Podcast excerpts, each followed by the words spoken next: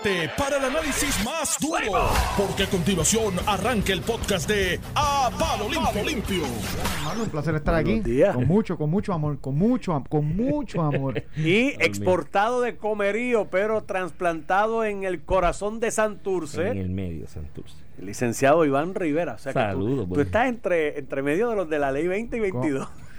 Come- Lo que tengo de vecinos últimamente es la ley 22. Este, La este es de la ley mayoría. 22, los tickets que le metieron a la ley 22 de tránsito. Sí, exacto, esa es mi ley 22. Pero a mi alrededor y mi entorno, sí. Y me alegro mucho. Me alegro mucho. ¿Tú O sabes sea, que tú dices como Gustavo, que ojalá vengan más ricos. Mire, mi Rico. hermano, mire, mi hermano. Con la escasez de dinero y capital y flujo de capital que hay en este país, por las razones obvias que todos hemos discutido, todo el bendito ser del mundo que tenga tres pesos en el bolsillo para gastarlo e invertir aquí, que venga, tengo los brazos Yo, abiertos. yo, yo coincido contigo eh, en eso, pero yo lo que quiero ver es la reciprocidad. O sea, ¿han invertido realmente y qué han invertido? Creo que y yo, que y yo tengo ahí que mi- mis sentimientos mixtos. Algunos ¿verdad? han invertido, otros no. Eh, pero va, va cosa con unas estadísticas. Incluso Sidra esta semana, la semana pasada, apoyó lo que es la ley 2022. Yo, obviamente, me gustaría más transparencia en eso. Si a estas Claro. personas se le dan unos beneficios contributivos que al final del día terminan socavando en cierta manera a la empresa local, que no compite de, de igual condiciones Ujú. con una persona que un capital gain eh, no paga contribuciones versus una persona aquí que en una inversión su capital gain va a pagar distinto. Así que, que ahí tiene que haber más transparencia porque se le está dando un beneficio. Ciertamente eh, se, le, se, le, se le requiere estar más de seis meses en Puerto Rico. Eso conlleva, por eso es que las propiedades en Condado, Guaynabo y Dorado se han arriba. disparado sus Sí, números, sí. pero es una burbuja. Cuando se acabe el 22 de estas cosas, eh, No, verás cómo eso las no sé. personas que hoy en Puerto Rico están comprando en esas regiones a esos precios, le va a caer su, su- no, el no costo abras, de su no abras esa puerta porque cuando tú dices que se acaba la ley 22 y el problema es que estoy viendo mucho populismo allí en la legislatura y estos muchachos son creativos de que si eliminarla de que si quitarla Lo que pasa cuidado es con eso tú porque puedes cambiar la más de allá juego. No la- ese no la es el detalle que ese cambiar. 4% olvídate de- del- del efecto y lo que señala Ramón es verdad hay que monitorearlos más y hay que rendirle más te- que lo ahora pero tú tienes el, el tú cambiar en una regla de juego como esa contributiva en de mi, a mitad de juego o en un momento determinado envías un mensaje muy negativo a la, a la comunidad de inversores en el mundo que dicen ah pero para qué voy para allá si Iván, mañana me cambian la Tienes ley toda la razón, pero el modelo de ley 20 y 22, eh, y en específico el de ley 22, que es el que le permite a una persona que está ubicada Mm. fuera contributivamente a vivir en Puerto Rico a cogerse unas tasas preferenciales de contributivas. El que viene con la ley 22 sabe que esto no es permanente, ya sea porque o Puerto Rico cambia de estatus o porque incluso el mismo Congreso Federal que ya está gritando, miren las expresiones del presidente del Senado. Chuck Schumer, Schumer. que dice, a mí se me están yendo contribuyentes porque Puerto Rico está siendo un paraíso fiscal. O sea, esto es una realidad que está allá afuera. Que el de ley 22 tal vez dura 10, 15, 20 años, pero que no va a ser permanente, no lo Pero va a ser. ahí- Vamos a dejarnos ahí- eso. pero ahí no es. ahí tú tienes un punto Eso es como la 936. es que hay un no cambio, va a ser permanente sí, por es que hay definición. un cambio es que hay un cambio de variables exógenas como pasó con las 936 que no dependía nada de nosotros eso de que Romero y Rosselló la quitaron eso es embuste si esos dos ceros hubiesen tenido ese poder fuéramos estado pero ahí tú, te- ahí tú estás ahí tú estás sí eso, eso se fue por otras condiciones. Desde el 89 había gente en el mundo gritando de que Irlanda el modelo fiscal de Irlanda y de Puerto Rico era un peligro para la comunidad internacional y la globalización. Pero el asunto es que una cosa es que esas variables exógenas, ¿no? que no dependen de nosotros, el Congreso, un cambio de estatus, que a, a grandes rasgos es una variable exógena que la controla el Congreso también, eh, se dé el fin a ese trato contributivo por esa variable exógena. Otra cosa es que el gobierno de Puerto Rico, del territorio, con su boquita comer, lo que hacen leyes allá en el Capitolio, la quité. Ay, mi Sí, eso es distinto. eso es un mensaje negativo. Pero fíjate que Alejandro García Padilla le votó en contra cuando Pro- Fortuño propuso la ley y después la implementó y va a correr el mejor defensor. O sea, eso es difícil porque no la las quitó. cambian. Las No la quitó. No la quitó. No, no, Mira, no la quitó. Bacó la defendió, pero es No, que no la quitó pero, quitó. pero el Ramón, voto en contra era parte de la campaña de a los amigos de la hermana de Ramón. Fortuño y, y la realidad es que no tiene Pero razón Ramón. por ahora la defiende. Ahora la Ramón, defiende, yo claro, porque viví fuera buena. los tiempos cuando Pedro Rosselló implantó la tarjeta. La tarjeta desde 1996 la demonizaron. ¡Ay, la tarjeta, la tarjeta! Desde la creación de ACES en el 93. Yo me la han campaña. todos los gobernadores de allá para Y acá. nadie la Y, ninguno la ha quitado. Y por ahí pasó Sila, y por ahí pasó Ah, sí. Aníbal, y por ahí pasó ¿Y por, y por Alejandro. qué? ¿Por qué no la quitan? No sé por qué no la decir por qué quitan, pero la gente la y, apoya. y- y la gente la apoya. De hecho, los periódicos aquí, Nuevo Día saca una encuesta de los servicios. país, pero- todo, lo- está en- to- todo está por eso, pero, pero no la quitan. sistema. Vamos, igual que los amigos de Ramón. Llegaron cuál es? prometiendo el poder. Vamos a eliminar los ¿Cuál es? 94 Y impuestos y, eso- los 94 Y el que impuestos. dijo eso mentía. E- Era imposible, pero y se eliminar y tenemos 5 porque hubo un punto 5 que eliminó Ricardo, no, que fue los alimentos y el, procesados. perdóname, y el B2B, las tasas contributivas, se te puedo mencionar dos o tres, pero ciertamente el No, que dijo que iba a eliminar todos los impuestos, mentía Eh, también. Mire, mi hermano, tú sabes que cuando tú le sacas la pasta, la, la pasta de Estamos, diente al estamos tubo. ya, Es de- está viendo la luz Sí. poco a poco. Cuando Eso tú le sacas bien. la pasta de diente al tubo, trata de meter la pata. No, pa, no, no, ver no, si hay- si hay Pero mira, la pregunta es, esa gente de ley 2022, poco o mucho, llegan aquí a Puerto Rico y pagan una tasa, ¿no? Y pagan una tasa, de- y de hecho, y que si- son contribuyentes y que Hacienda no tenía. y si- que no tenía. Y además, Y se les requiere tener empleo, Mira residencia. Santurce cómo va. Y otra digo- cosa, mucha de esa gente viene a Puerto Rico y hace y genera ingresos en Puerto Rico. Y esos ingresos tributan como los que tributan tú y yo. Tú y yo. Ellos- los ingresos que traen de afuera son los que los que tienen tasas preferenciales. tasas preferenciales. Pero, oye, un 4% lo que pagan. De si yo tengo 10 millones, un 4%, ¿cuánto estamos No, hablando? llega algo, llega algo, chavito, llega o sea, Además, de Y lo que vuelvo- en la economía. pusiste el ejemplo de Santurce. Hay un edificio en Santurce, no lo voy a mencionar, no le voy a dar promoción, que a mí me encanta cuando salgo de ese edificio por la mañana. Ciudadela. Y se fue el anuncio. No importa. Yo salgo de, lo de- pues, Ignacio, y salgo de ahí y a mí me encanta cuando salgo ahí a las seis y media de la mañana para ir a darme un duchazo para venir para acá. La fila de muchachos que están allí esperando para entrar a trabajar. Para trabajar en la construcción del parquecito que ese proyecto está haciendo, para trabajar en el edificio, en Pues mantenimiento y tal. A mí me encanta porque digo, ese, ese grupo de jóvenes que está ahí a las seis y media de la mañana listo para trabajar. Y eso es lo que necesitamos aquí, que la gente trabaje, mano. Mira, no podemos y el que conseguir- venga con dos pesos para que darle un trabajito a alguien. Qué no bueno podemos sea. conseguir dos o tres de esos de la ley 2022 que se muden putuado. A ver si. No te creas, no, no, no, no te Pero- creas. Utuado tiene un potencial Sí, para sé. ese sector. Lo que pasa es que yo creo que ahí tiene que ser parte del plan macro de, de desarrollo económico. Y Manolo me imagino que son áreas que está pensando, porque Manolo en su vida filantrófica aportó mucho al centro de la isla. Sí. Él, es de Arecibo. y el Sí, de. Arecibo, De que debe ser parte del, del master plan que él esté generando o que está tratando de crear.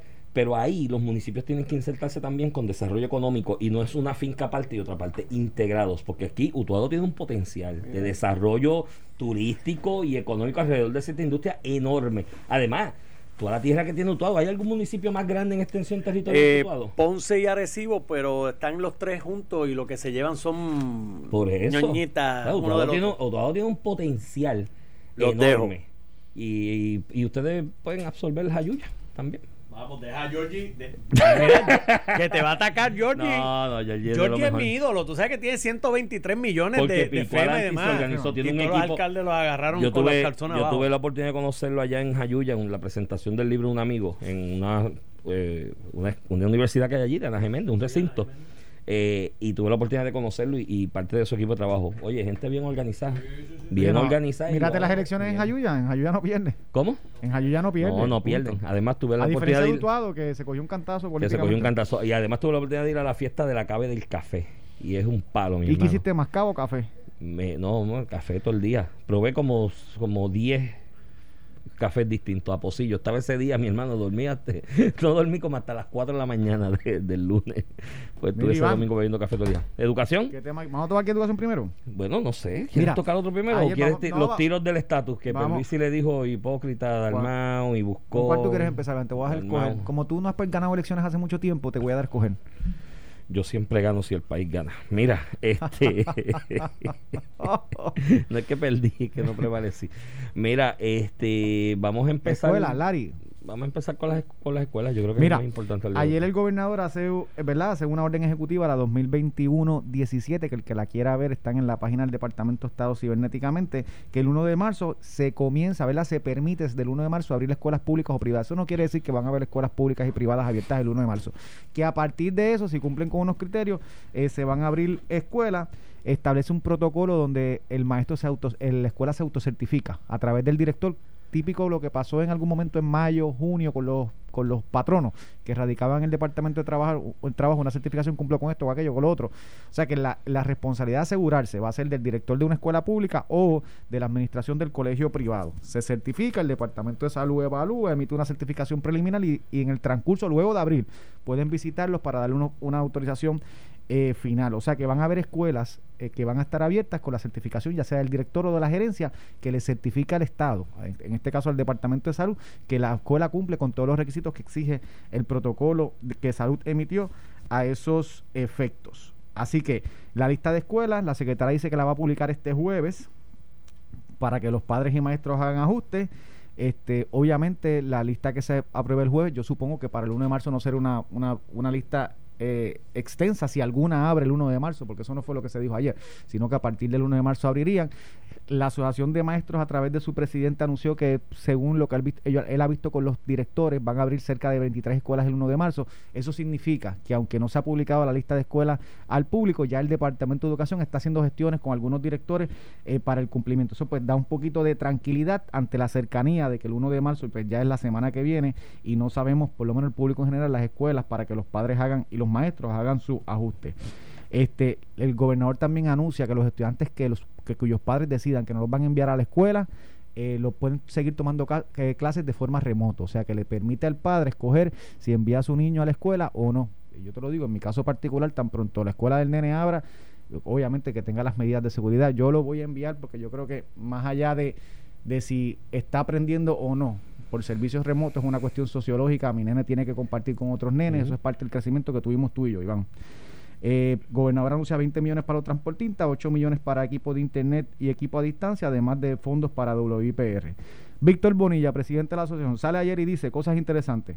92% de los maestros quieren empezar Muy en bien. marzo. Él entrevistó, esta es la asociación de maestros que está en contra de la apertura y dicen que el 92% de los maestros consultados quieren empezar. Eso habla bien de nuestro magisterio.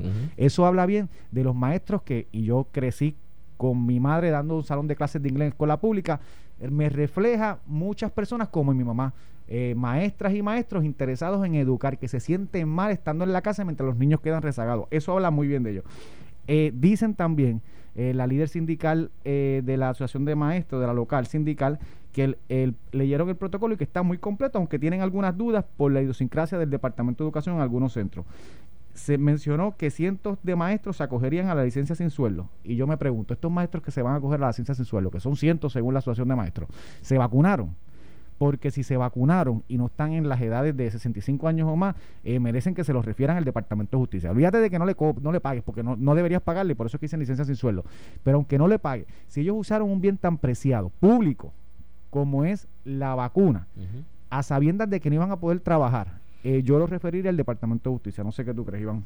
Sí, ahí puede haber una intención de defraudar.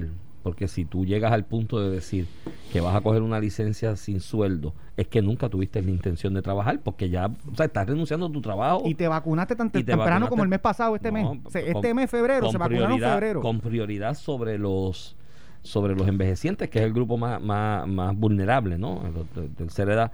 Así que sí puedes establecer de alguna manera, eh, con pruebas circunstancial, que hubo una intención de defraudar el sistema, de defraudar al propio gobierno y al propio patrono en este caso. Pero tú sabes una cosa, yo aparte del referido, el que me pida que van a hacer, mira, van a ser dos o tres, esto yo creo que es más para los bleachers que otra cosa.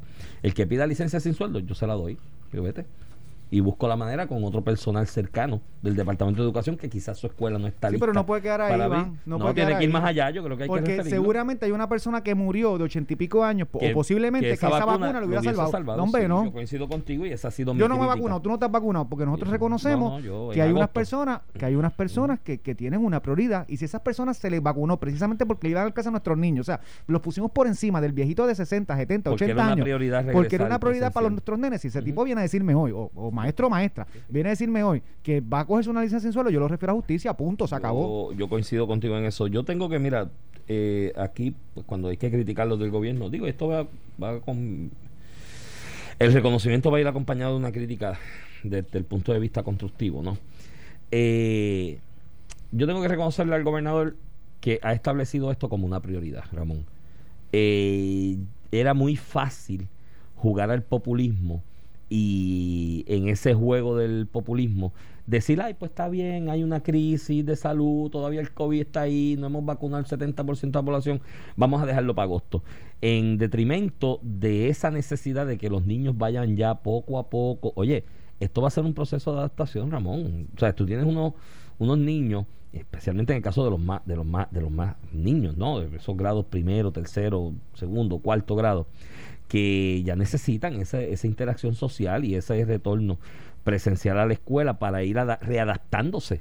Porque empezaron, mira, mírate que está en segundo grado, que va para tercero el, año que viene. Empezó en primer grado y se fue a pique a mitad de, de año escolar. Se quedó en la casa. y a lo que empezaron las clases entonces con todos los revoluces que hubo para comenzar las clases aunque fuese por internet ese proceso de integración social se vio interrumpido empezando en los primeros pasos. Así que esa reintegración paulatina es importantísima.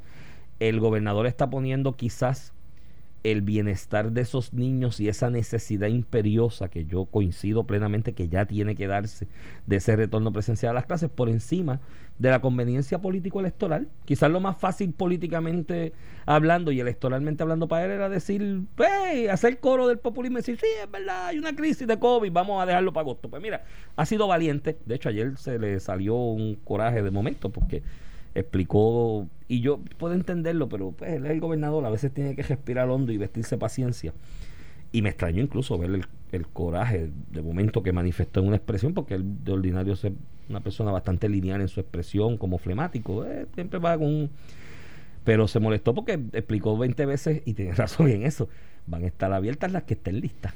Y volví y le preguntaba sobre las que no están listas. Y él, mira, las que estén listas se van a ir de ese Y las que están dañadas en el sur. y, y, volví, exacto. Y la que no tiene baño. Y llegó un momento en que pues se molestó y dijo, mira, pero he explicado 10 veces que es la que esté lista, pero pues él es el tiene gobernador, que, tiene que, tiene que aguantar. Mire, tiene yo, que aguantar yo presión. Y yo estuve frente a los medios, la misma Y tú pregunta. estuviste y- uno tiene que respirar y aguantar Sí, porque eso sí. es parte de su trabajo. Digo, uno de tiene vez que en cuando se te zafaba un. Se me zafó, se me coraje. zafó dos o tres veces. Sí, varias veces. Soy humano, soy humano. Pero eh, eh, el, el- el gobernador, tengo que reconocerle eso de que tiene, eh, ha, ha- ha puesto el, el bienestar de los niños y el, y el del sistema educativo por encima del populismo y el electoralismo, y eso se lo reconozco. De hecho, me sorprendió en el primer debate de los candidatos a gobernador que él puso ese tema sobre la mesa, insistió en el mismo y me agradó escucharlo, porque sabes mi afinidad con el tema de educación, lo importante que es para mí el mismo, ¿no?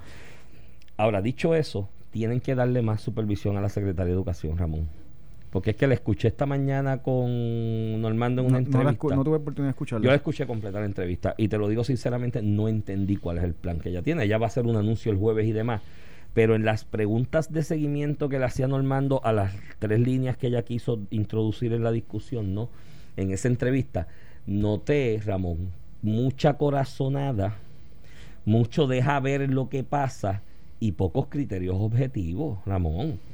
Y ese y quien va a implementar esta política pública que el gobernador ha anunciado y vuelvo y te repito, lo felicito y va en la dirección correcta, pero quien va a implementarlo dentro de la, de la ejecutiva es la Secretaría de Educación. Entonces, sus respuestas, su planteamiento, su plan, Ramón, no puede estar cimentado en criterios subjetivos de deja ver, esto es poco a poco, vamos a ver cómo se integran, vamos las fechas, le preguntan por el verano, mira, que es una posibilidad que tú y yo lo hemos hablado aquí, extiéndele un mes más al que se introduzca un poquito más, no, pues campamento de verano, mezclados entre virtuales y demás, y los criterios objetivos, sea, cuando yo digo criterios objetivos es que mira, para esa reintegración se tiene que cumplir con A, B, C, D y estas es las métricas que yo voy, las métricas que yo voy a utilizar para ir introduciéndolos poco a poco. Y tengo un criterio objetivo, por ponerte un ejemplo que va en la dirección de lo que yo he propuesto aquí, de que si el niño empieza presencial, porque no todas las escuelas van a estar listas el primero de marzo, algunas el primero, otras el 10, otras el 15, otras el 20, otras en abril. Un criterio objetivo para, para que cada niño o por lo menos la mayoría de los niños tenga ese contacto presencial tan necesario de manera paralela que no haya unos que tengan más y otros que tengan menos. Pues un criterio objetivo es yo voy a establecer unas horas mínimos contacto en la escuela para cada niño. Y cada niño de aquí a agosto o cuando vaya a comenzar el año escolar o el año académico próximo debe cumplir con unas horas presenciales, aunque sea en verano, aunque sea en mayo, pero una, un mínimo de horas presenciales objetivo que estas son las que entendemos que son necesarias para ese proceso de adaptación. Entonces eso no lo escuché. Eso era como que, pues, lo que se pueda así, lo que se pueda Bueno, no. me no, imagino no. que el jueves va a haber algún detalle más. Pues más más porque de lo que escuché hoy vi como mucha, me pare- no, ustedes, me, acordó a Wanda Vázquez, mucha corazonada de deja ver lo que pasa. Dice, no, no, no, tienes que medírmelo, son tantas horas. Y los niños tienen que cumplir en un periodo de tiempo con tantas horas de contacto con su maestro en la escuela. El otro tema que lo trajo también aquí Noti uno por la mañana en una entrevista que pasé, creo que la de ayer, y la pasaron hoy con Carmen Warren, que dirige el Comité Timón. De educación especial por muchos años. Carmen le ha dado la vida. Una luchadora de Una luchadora, y yo siempre tengo un reconocimiento de estima. Es en el caso de los de educación especial. ¿Cómo se va a dar ese proceso de Según el gobernador, son prioridad para comenzar. Y esos son los más. prioridad para comenzar y, porque los de los salón más contenido los de salón contenido son los, los que más atención necesitan porque el de salón contenido conlleva el proceso de educativo de ellos unas técnicas especializadas especializadas terapias, unos o sea, recursos. una- un- un- unas terapias en, en el sistema verdad educativo que los padres no lo pueden dar en las casas. De hecho, en, en Puerto Rico siempre es un, dif- un desfase y un disleo que cuando en el comienzo de las clases tú no tienes todos los T1 contratados para ese sector de educación especial. Imagínate que llevan un año sin tener ese servicio individualizado. Eso es un y, y en el salón de clases. Y, y ciertamente so- so- son una prioridad. Iván, coincido contigo la posición de Pedro Pierluisi. Y fíjate que yo incluso, eh, yo entendía que por la fecha no estábamos listos para marzo Sí, y no por la fe- y no por la fecha de, de la apertura de la escuela sino por las fechas de llegada de vacunas que con el asunto de los adultos mayores tal vez tenemos que establecer una prioridad distinta.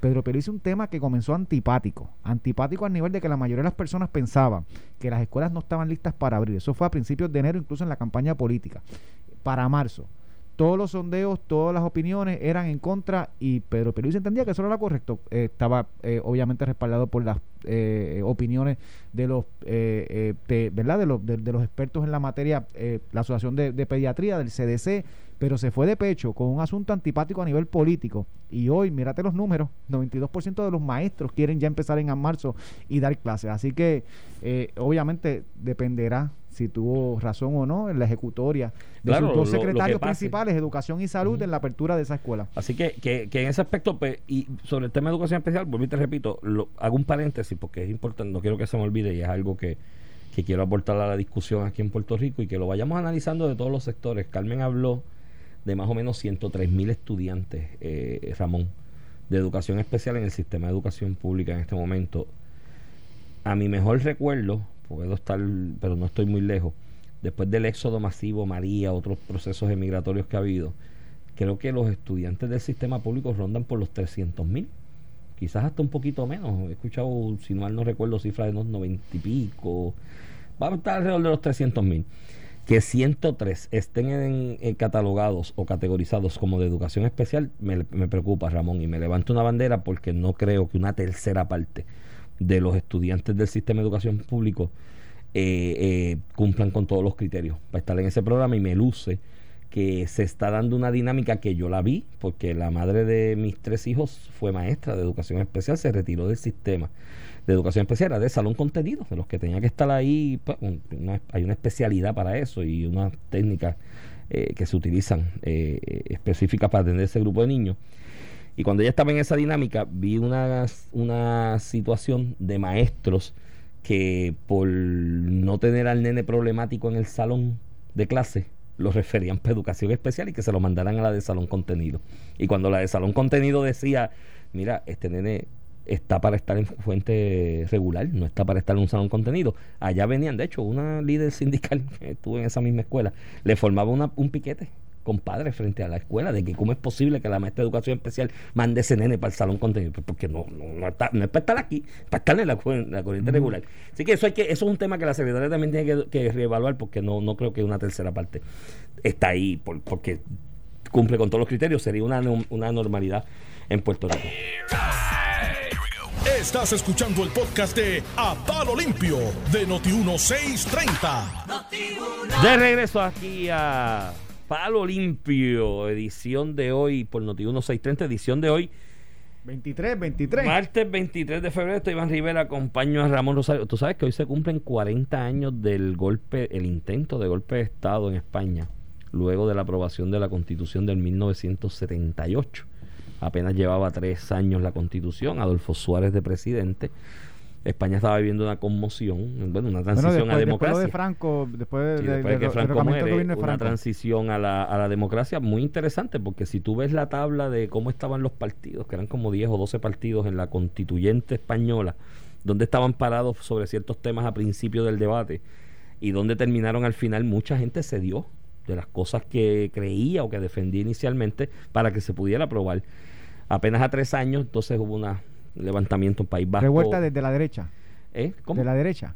¿O de la De izquierda? todo, de todo, de izquierda y derecha que se movieron de sus posiciones para aprobar una constitución. pero el intento de derrocamiento. eh, de los militares, de, De la de Guardia. Civil, de un, gen- Sí, de sí, un sí. teniente coronel, bueno, eran dos, un teniente coronel y otro que estaba cercano al rey de alguna manera y le querían ¿Y tú vivías en Madrid para ese tiempo? No, mi hermano, me lo leí en la historia y me la contaron los viejitos. No, era interesante porque había un barcito donde contaban todas las historias de España, desde la guerra civil, los señores que de la tercera edad que iban allí a darse el vino. Y siempre me resaltaron, y ayer vi un par de videos, porque se estaba ya preparando el país para eso en España, de cómo la figura del rey Juan Carlos, que lo deja en el poder franco luego en el proceso de transición, para ese golpe de Estado. Y yo recuerdo, porque si lo que sí yo viví fue el 11 de marzo, los bombazos aquellos de terrorismo de, del Islam en Madrid.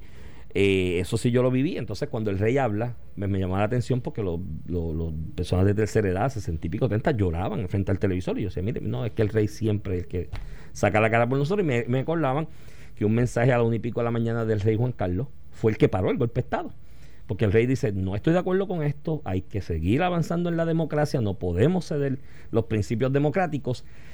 Y la mayoría de la cúpula militar eh, de España, que luego pues sale a relucir por versiones de muchos de los que estaban involucrados, dicen pues aquí no hay golpe de Estado y desautorizan al teniente coronel y le- lo mandan a salir del, del Parlamento porque secuestraron a, a a los parlamentaristas. Cuentan estos militares que es que cuando Franco está en su lecho de muerte los reúne y le dice ahí va a estar Juan Carlos eh, al frente del país, el rey, le van a tener la misma lealtad a él que me tienen a mí. Y la cúpula del ejército era franquista toda. Y cuando Juan Carlos abri- habló, uno de ellos dice en uno de sus memorias, yo obedecí ese día a Franco. Yo no obedecía a Juan Carlos, yo obedecía a Franco, A que me dijo que le hiciera caso al rey. Y la democracia, con sus defectos y un poquito trastocada en estos días con los eventos que ocurren allá, sigue prevaleciendo y es una democracia joven interesante. Así que Eso está debemos, bueno. debemos estudiar mucho tema. gotitas del saber de Iván Rivera. Vamos a poner Eh, así una eso, es, eso, es, eso es información de esa que tú tienes en la mente que no sabes para qué sirve más que para beberle en una barra y contársela a la gente. Eso está bueno, eso está bueno. Interesante. Mira, Mira, este, Iván, para cerrar el tema y, y entrar con la dice Hammer. eh, hoy el Departamento de Salud reporta eh, tres muertes adicionales por COVID de 74 a 86 años. Personas, adultos mayores eh, de más de 70 años. El maestro del Departamento de Salud, que el, de- el maestro del Departamento de Educación que se vacunó en, por encima de estas personas y no vaya, y para cerrar y concluir, deben referirlo al Departamento de Justicia y, y, y, y Sí, van- sí, sí. y votarlo del Yo departamento. Eso coincido, no es su coincido. servicio público, punto, se acabó. coincido porque es fraude. es una hubo una intención de fraude porque es que ya tú tenías la mentalidad hecha. Ya tú tenías la mentalidad hecha de que no ibas a regresar. Sí, Si tú te vacunaste este mes. Por eso. Y, y, no, y, y tú sabías que el 1 de marzo tú te ibas a reportar. y estás al no punto ibas de a estar una licencia sin sueldo, pues mira, te, te defraudaste Pa- al, al pa' Estado. afuera, esa no es tu responsabilidad. Mira que tienes ahí, Larry sigue Mira, y- noticias, pero... Sí, la, la Ari- bueno, noticias porque Pedro Pierluisi ayer le hacen, ¿verdad? La- hay, defendió. hay una disputa interna evidente en el Partido No Progresista. pero Cuando tú tienes lo defendió. Cuando tú tienes al presidente, al, al, al portavoz de, de la minoría del PNP en, en la Cámara, ayer salió Tomás Rivera Chat también, portavoz de minoría en el Senado, cuando tú tienes alcaldes principales como Ramón Luis, a la comisionada residente que hacen una expresión pública en contra de lo que hizo Larry Hammer, este, y ayer lo discutimos un poco, pues tienes una disputa evidente y Pedro yo creo, Pe- Pedro Pierluisi como con, con el temple que lo caracteriza, básicamente eh, pidió, ¿verdad? Lo defendió y pidió pasar la, la página. Y ayer él habla un poquito de las expresiones. Mira, eh, eh, es obvio que Puerto Rico se cae de la mata, dice, que Puerto Rico tiene que atender el tema de la quiebra. Yo estoy de acuerdo con Pedro y yo estoy seguro, y el récord de Larry con la estadidad está ahí. O sea, él, él ha luchado por la estadidad toda su vida. Este, estoy seguro que eh, Larry Selhammer a eso es lo que se refería, pero el contexto que se da a la contestación no fue ese. Es si, si, si, ¿verdad? si alguien quiere asociarse con Puerto Rico, en este caso Estados Unidos, en calidad de Estado. Y ahí es que él dice, nadie se quiere asociar eh, con un país en quiebra. Y precisamente el reclamo de los estadistas es ese, que nuestro estatus territorial y colonial hoy nos tiene en la quiebra y no nos deja progresar. O sea que uno no puede eh, resolver el problema que quiere resolver con la estadidad antes de la estadidad. Y, ese reclamo del movimiento estadista está ahí. Y obviamente eh, Pedro un poquito ayer eh, saca a relucir, ¿verdad? Lo que es el evidente del área a favor de, de la estadidad, lo que yo estoy seguro a lo que Larry se refería. Pero ciertamente Larry Selhammer le toca, y lo, lo- el- ya el, el portavoz de la Cámara ha dicho que lo va a recibir en el caucus, el portavoz del Senado alterno, eh, Carmelo Ríos, dijo que va a estar pendiente eso. Le toca explicar el contexto de su pregunta porque se ha malinterpretado. Ayer yo escuchaba en parte a Alejandro García Padilla decir que Larry, la- Larry Selhammer dijo que, el estadi- que lo que dijo Larry Selhammer es que la estadidad afectaría este eh, en la situación económica de Puerto Rico porque hay que pagar más taxes. No, falso, eso no es así.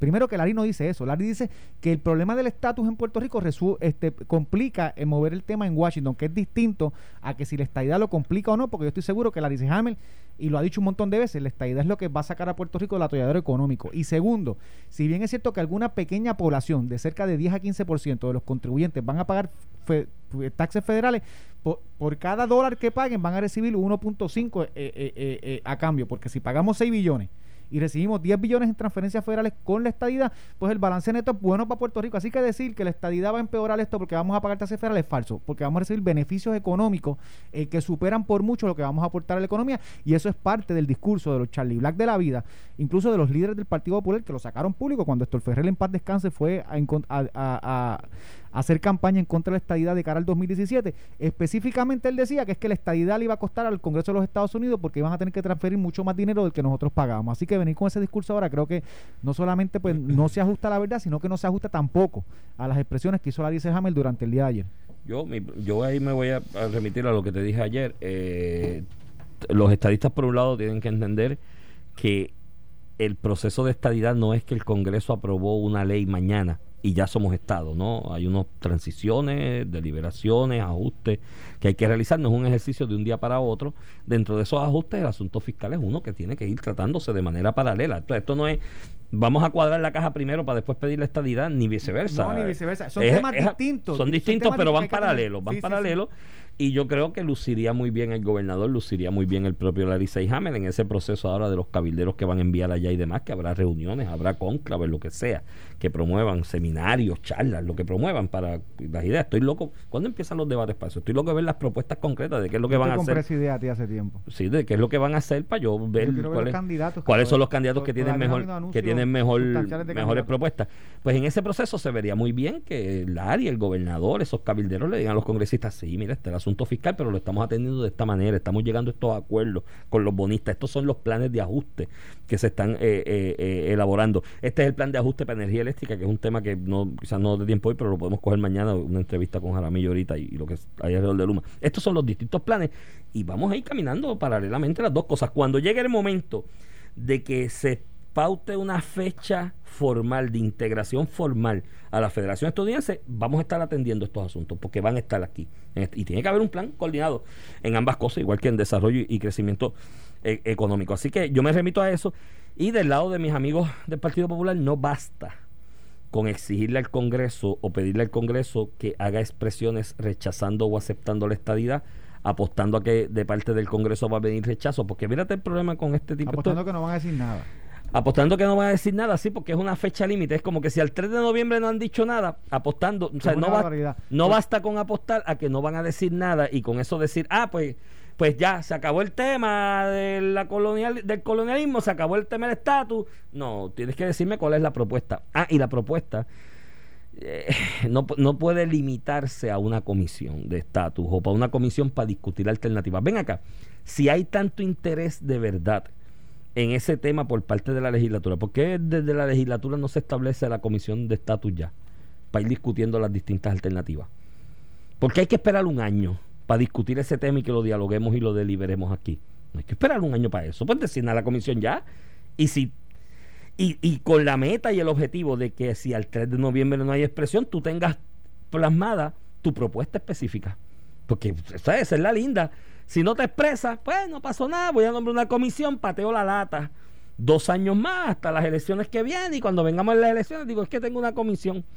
no, ya, ya está bueno. O sea, el tema colonial en Puerto Rico, vuelvo y te repito, yo estoy ya en las de... Esto es, la prioridad es descolonizar.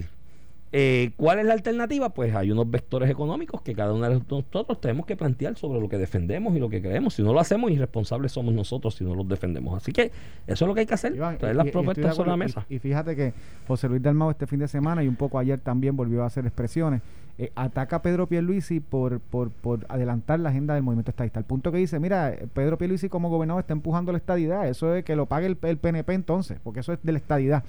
Eh, y por el otro lado, eh, incluso criticando la elección de los delegados co- congresionales que van a elección el próximo 16, 16 de, mayo, de mayo y tienen hasta el 28 de febrero para radical, le hace el mismo ataque, incluso con, con el plebiscito de noviembre. Y también me molesta un poco que tras todos estos ataques que el Partido Popular está haciendo al, al gobernador de Puerto Rico por empujar el tema de estatus, mucha gente haya utilizado el tema Elari para cuestionar el compromiso de Pedro Pierluisi con la estadidad. Porque no solo es lo que ha hecho en el pasado, es que la crítica mayor de la oposición en estos primeros 50 días ha sido precisamente porque está empujando la estadidad. O sea, no, no puede ser por unas expresiones, a mi juicio, eh, des- descontextualizadas y mal y una utilización de palabras incorrectas en el en la pregunta eh, indicada. De Larry Hammer puede cuestionar ni el compromiso de- de- del gobierno ni de Pedro Pérez, ni, ni incluso la labor histórica de Larry Hammer en favor de la estadidad, punto. Porque Sí, pues, sí. imagínate, por un lado tienen los populares diciendo que están empujando Yo la estadidad y ese- por otro lado tienen los mismos PNP, que- algunos PNP diciendo que no se está empujando la estadidad. Pues, Creo que ese sofocón, digo, también ese sofocón lo aprovechó gente que, pues, a lo mejor Pedro con Pierluisi- agendas. Exacto, que a lo mejor Pedro Pierluisi, dentro del mismo PNP, gente que a lo mejor Pedro Pierluisi no es el santo de su devoción y lo utilizaron ahí para tratar de darle una picada de ojo en la discusión pública alrededor de las expresiones de- de- o no de Lari. Irá allí al caucus, irá a la conferencia legislativa, dará su explicación y te apuesto que todo el mundo saldrá satisfecho porque a la larga eh, Lari es un gran comunicador, yo creo que es una persona afable que vuelve y yo soy consistente en las cosas que digo, indistinta, bueno, de hecho para mí Gladys dijo una gran verdad, eh, eh, pero yo soy consistente en las cosas que digo. Y yo te dije a ti eh, la semana pasada aquí, antes de que explotara todo este revolú, que el pueblo de Puerto Rico en general, del partido que seamos o de lo que militemos o de lo que profesemos o creamos, tenemos una deuda de gratitud con mucha gente dentro de, las nominaciones y de que están en el servicio público ahora, pero en especial eh, de Larissa Hamel y Manolo Sidres, que son dos personas que estaban en su retiro, ¿viste? Era bien cómodo para ellos quedarse allá en sus respectivas casas, levantándose a las 10 de la mañana, relax, en- disfrutando de su retiro, su jubilación, como le quieras llamar, y están dando un paso al frente a meterse en el servicio público en una coyuntura histórica crítica como esta que requiere horas de trabajo, mi hermano, que se acabó, por lo menos 14, 16 horas diarias, a veces 17, 18 horas diarias de trabajo para poder echar dentro de la gestión y pues, hay que reconocerse y agradecerse. Larry dará su explicación ahí en ese caucus. Mira, ahí, ahí tuviste la carta que le mandó la Junta a Perluisi sobre la ley de retiro digno. Bueno, lo, lo que siempre han dicho.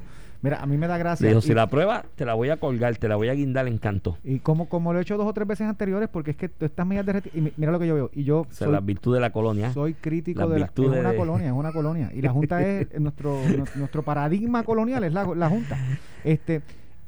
He sido crítico, súper crítico de la Junta. Creo que le quita derechos antidemocráticos, pero la situación fiscal de Puerto Rico es una. Ellos están empujando un plan de ajuste que recoge eh, algunos recortes eh, en las pensiones, luego de que en el 2013 se les recortaron a nuestros empleados públicos eh, su derecho a pensión. O sea, ya estos habían cogido un hit. Ellos proponen un segundo hit y la legislatura se pone a gastar tiempo en aprobar medidas que son paraísos. Tú sabes, de que en momento vamos a tener los mismos retiros que teníamos antes, que no va a haber ningún tipo de recorte. Eh, en lugar de tratar de llegar a un acuerdo para afectar lo menos posible a un sector, pues aprobarán la ley de retiro digno y eso está, re- porque somos una colonia y tenemos la Junta, eso va a ser resuelto en última instancia en el tribunal. El gobierno de Puerto Rico lo que debe enfocar sus esfuerzos, más allá de aprobar una ley que diga, le voy a restituir eh, los derechos a los pensionados, una ley que identifique recursos para cubrir eso, que es lo que lo único que permitiría que la Junta la apruebe. Pero est- está bien. Porque el populismo, Está- Ramón, es el populismo. Es la discusión de este proyecto. Por no decir otra cosa, La di- mira, la discusión de este proyecto en la Cámara estuvo alrededor de populismo y medias verdades y hasta embuste. Porque hasta embuste se Mira, y- allí. o y sea, voy- y, voy a decir chabón por no decir otra palabra, Sí, pero sí. está bien chabón que los- la misma legislatura, el presidente de la Cámara, Taito Hernández, era presidente de la Comisión de Hacienda bajo la administración de Alejandro García Padilla, aprobaron en el 2003, en el 2013 una, un recorte a las pensiones de los empleados públicos porque ten- entendían que el sistema no aguantaba los, los- beneficios que estaban dando y va a estar en quiebra. Hoy que está en quiebra, aprobando para devolverle be- beneficios que ellos mismos reconocieron que no se podía. Entonces, pues llega el punto de que la seriedad se pierde. Y si en lugar buscamos medidas, ¿verdad? Eh, que lleguen eh, recursos al fisco, nos sentamos con los acreedores para que, en parte, que fue lo que hizo Ricardo Rosselló en algún momento, consiguió acreedores que apoyaran el cero recortes contra los pensionados. En parte se unan en esa agenda frente a la Junta de Supervisión Fiscal, pues tú estás haciendo algo productivo, pero si es aprobar un papelito de ley. Porque, mira, una ley es un papel, más nada. Un papel que diga le vamos a devolver todos los beneficios. ¿Sabes qué? Le vamos a dar bono en Navidad, bono al veterano, bono de. Le vamos a dar 25 De San. Valentín. De San Bono Valentín. de San Valentín para que compren chocolate. Por eso el sistema quebró y por eso no están haciendo nada, perdiendo el tiempo, gastando agua y luz y servicios en el Capitolio para algo que no va a llegar a la primera base y le están vendiendo sueños a un sector que está bien afectado, que son nuestros pensionados. ese proceso de discusión en la Cámara, pues más o menos tuve la oportunidad de seguirlo y de, de observarlo. Mucho populismo, mucho populismo. Mire, mi hermano, aquello. Ah, aparte de que el proyecto plantea ponerle en las manos, eh, bajo la excusa de que de los retirados y pensionados que son los más lo- lo- lo- los más afectados y que la administración del proceso en un embeleco ahí de fideicomiso, junta, no sé cómo es, no me acuerdo finalmente el concepto que utilizaron, que era un, que es un disparate. Lo que vas a hacer es volver a los mismos problemas que tenía el sistema antes de la quiebra y antes de que el gobierno se hiciera cargo de pagar esas pensiones desde el fisco. Eh, veo muy afanada a la representante Lourdes Ramos con el tema. Eh, creo que debe bajarle dos. Yo sé que para ella eso le ha dado capital electoral y capital político, pero ya es hora de que vaya internalizando que en estricta, y este es el planteamiento de la Junta, Ramón, el planteamiento de la Junta es que en estricta teoría de ajuste o de quiebra de, de, de- de- de deuda soberana, los pensionados son un acreedor, igual que los demás acreedores del, del sistema, y tiene que hacerse un balance y un ajuste y deben sufrir su recorte. Yo creo que el Comité Oficial de Retirados, que de hecho tiene un programa aquí en Noti1 cierto día a la semana, no sé si es martes o jueves por la noche, tiene un programa donde informan los avances de, la- de- de las negociaciones y las deliberaciones al respecto. Eh, ha hecho un gran trabajo, creo que ha llegado a un acuerdo con la Junta o un preacuerdo con la Junta que es muy bueno si se tiene en consideración otras, otras jurisdicciones donde al final del camino los recortes han rondado por el 18, el 20, el 22% de las pensiones en ciertos grupos. Aquí están llegando a un acuerdo donde el 76%, Ramón, el 76%, eso es por mucho. Eh, bueno, eso es tres cuartas partes, un poquito más de tres cuartas partes de los pensionados no van a sufrir ni un dólar de recorte. Y eso es un buen es un buen indicio. Se habló mucha falacia allí, hubo allí los, los de Victoria Ciudadana que fueron allí a decir y con algunos sindicatos a decir que no, es que los bonistas sufrieron menos recorte. Mire mi hermano, el recorte a la larga es de 8.5 en ese sector que está exento el, el 76% de los pensionados cuando aquí hay acreedores que sufrieron recortes, ¿no? Bonistas, por decirlo de alguna manera, que hay bonistas también que son pensionados, por si acaso, ¿no? Y retirados, que tenían sus chavitos ahí. Eh, hay bonistas que sufrieron recortes de 58%, Mira, y- 60%, 60 y pico por ciento de su, de su acreencia. Entonces yo creo que la misiva que envía la Natalia Yaresco al gobernador hay que tomarla con seriedad, hay que analizarla porque en meterse en un litigio como ese, que con toda probabilidad va a prevalecer la Junta al final del camino en el mismo, porque tienen los fundamentos jurídicos y teóricos correctos para ello, es retrasar el mismo plan de ajuste y la implementación del mismo. Mira. Y lo que queremos es, mira, vamos a tener los Iván. planes de ajuste rápido. ¿Por qué me- buscarnos un, un tú- litigio y un lío innecesario? hablando de eso, rompiendo ahora un comunicado de prensa de la Fortaleza, el gobernador anuncia que la Junta de Supervisión Fiscal llegó a un acuerdo con los bonistas de los GOs y autoridades de edificios públicos, que ayer suscribieron un acuerdo que reduce en 80% eh, la deuda total de Puerto Rico en esos dos renglones y el servicio total de la deuda en aproximadamente 62%. Que el gobierno respalda los acuerdos económicos con los acreedores, pero que no suscribió el plan de ajuste eh, de la deuda porque por la cuestión de los pensionados, porque aún eh, tiene un renglón de, de recorte a los pensionados y que la política de la administración es no a- avalar Ahí va. cualquier recorte a los pensionados. Ahí vamos directo por un litigio innecesario. Que Sí, yo pero- creo que va a ser innecesario y que va a como, retrasar el como proceso. quieras algo que se va a hablar en los tribunales, yo, yo no veo mal con que la política pública sea, mira, hay 60 millones propuestos, que en algún momento era la cantidad, 60 millones propuestos anuales para recortar a los pensionados, que el gobierno diga, mira, no, yo me, yo me afirmo en que yo voy a hacer estos recortes por esos 60 millones y a este sector vulnerable que ya cogió un cantazo en el 2013, no le voy a recortar las Tienen que buscar consenso entre todos los acreedores porque los acreedores te van a decir, ah, y yo recorté y a los demás no, tú sabes, por la dejadez de ustedes Ese mismos. es el gran reto sin lugar a Ustedes dudas. tienen que convencer los acreedores. El anuncio es buenísimo. Este, empezamos a, a marchar hacia adelante Es con que el hay tema que de la deuda salir de para esto, salir de, que- de la estructura de la Junta y de tu Estado Libre En mm, no más tuyo que mío. No, más tuyo que Más mío. tu- popular aquí pero que no quiere, yo. Eso- el único que ha votado popular aquí eres tú, no, No, yo. Yo pero ese, pecado no lo he cometido. Yo No, he cometido otro, yo- ese no. Yo siempre he estado claro en cuanto a ese tema del estatus y he sido consistente en el mismo. Me he buscado muchos el Estado enemigos, Libre muchas Asociado es más tuyo que mío, vamos a decirlo así. No, yo, bueno, puede ser más, más mío que tuyo en el sí, sentido de que cuando Muñoz y Jaime Benítez nos hablaron del de Estado Libre Asociado, pa- o sea, que es el nombre que le pusieron al Commonwealth, que los gringos mandaron para acá, en verdad estaban hablando de un proyecto de libre asociación. Lo que pasa es que los populares no lo han entendido todavía. Esto fue el podcast de A, Palo Limpio de Noti1630. Dale play a tu podcast favorito a través de Apple Podcasts, Spotify, Google Podcasts, Stitcher y notiuno.com.